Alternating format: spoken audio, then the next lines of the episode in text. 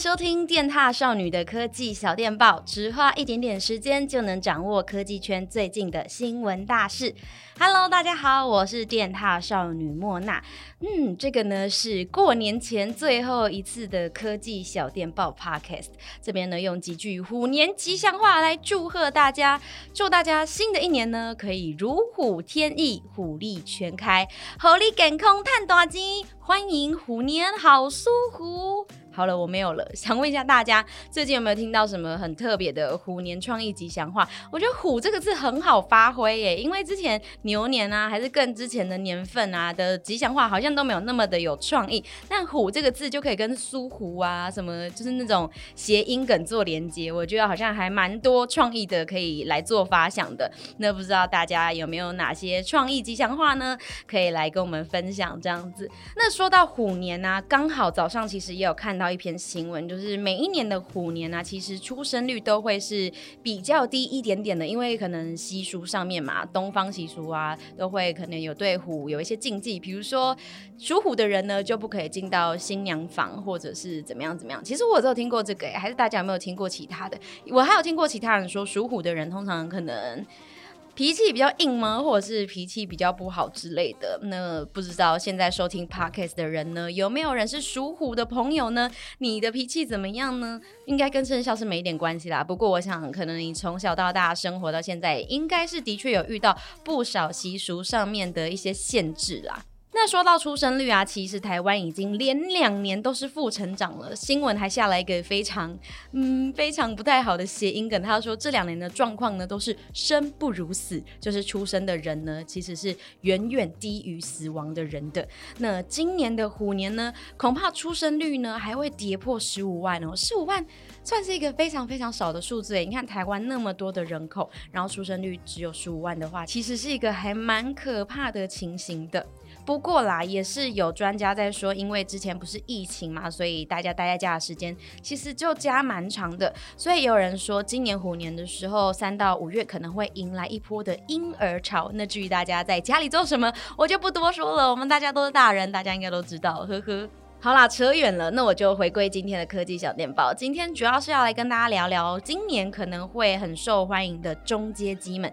前几个礼拜啊，苹果的 iPhone SE 呢有一些传闻，那我们家 Lindsay 也已经有帮大家整理了。大家如果对 iPhone SE 有些兴趣的话，可以去找那一集出来听，或者是上 YouTube 频道来看那一集的科技小电报。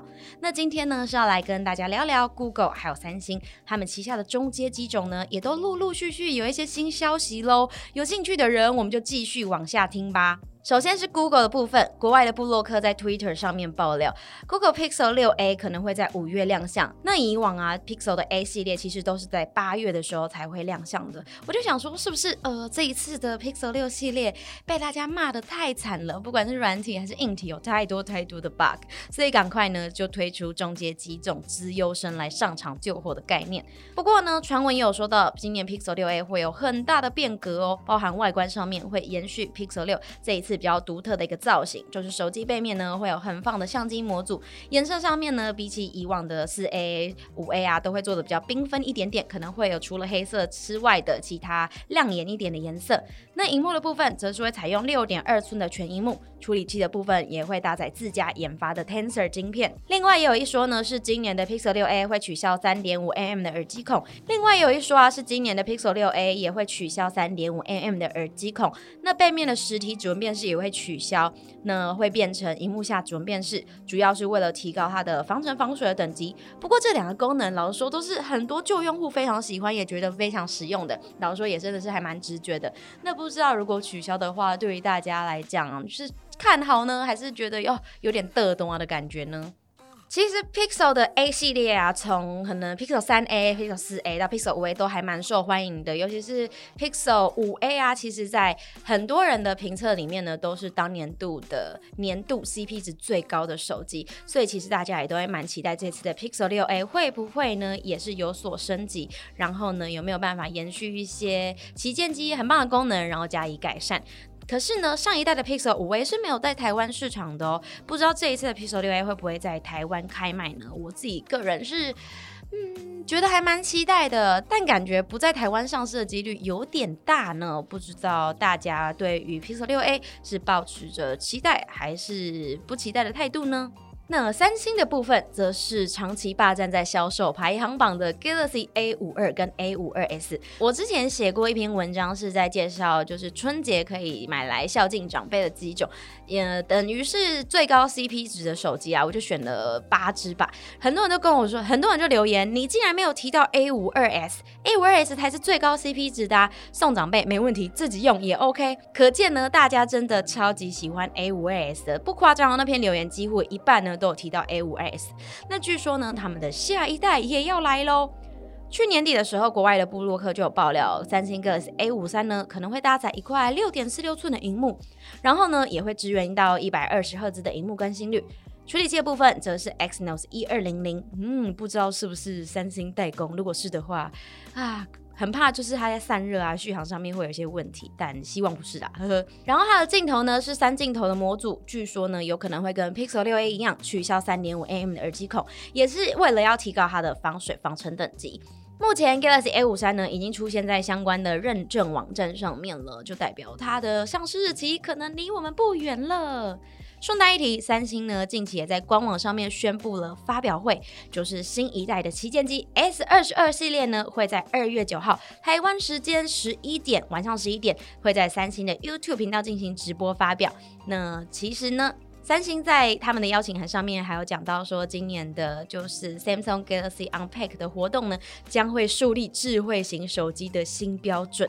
嗯，看得出来，三星这一次对 S 二十二系列真的非常有信心，因为它的上一代 S 二十一呢，比起 S 二十是一个大幅度的进步，而且啊，S 二十一 Ultra 也被很多国内外的 YouTuber、布洛克记者评为二零二一年呢最佳安卓手机，所以也让人家非常期待今年的 S 二十二系列可以有。什么样的大突破？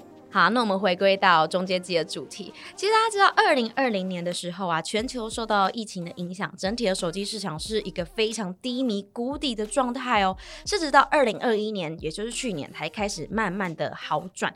那很多饮料机构其实都蛮看好，二零二二年呢会恢复一个之前那样的水准，而且可能会有一大波的换机潮。不过这点我是抱持着有点疑惑态度啦，因为很多市调机构每年哦，真的是每年都在讲会有换机潮，但其实也都没有表现的这么的明显，所以我对于二零二二年的强烈换机潮呢，是抱有一点点迟疑的。不过我觉得他们还有提到说，东南亚还有非洲的一些新兴国家，他们的通讯技术啊，发展的都非常快速，然后现在也都非常的全面了。